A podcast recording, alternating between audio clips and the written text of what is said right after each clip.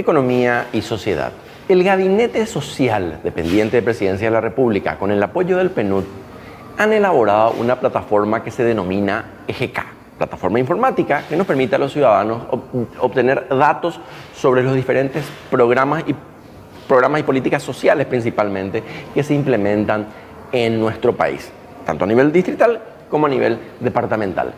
Estos datos van a ser muy útiles y son una herramienta fundamental para optimizar, monitorear, repensar y evaluar las diferentes políticas del Estado paraguayo con una visión eminentemente territorial.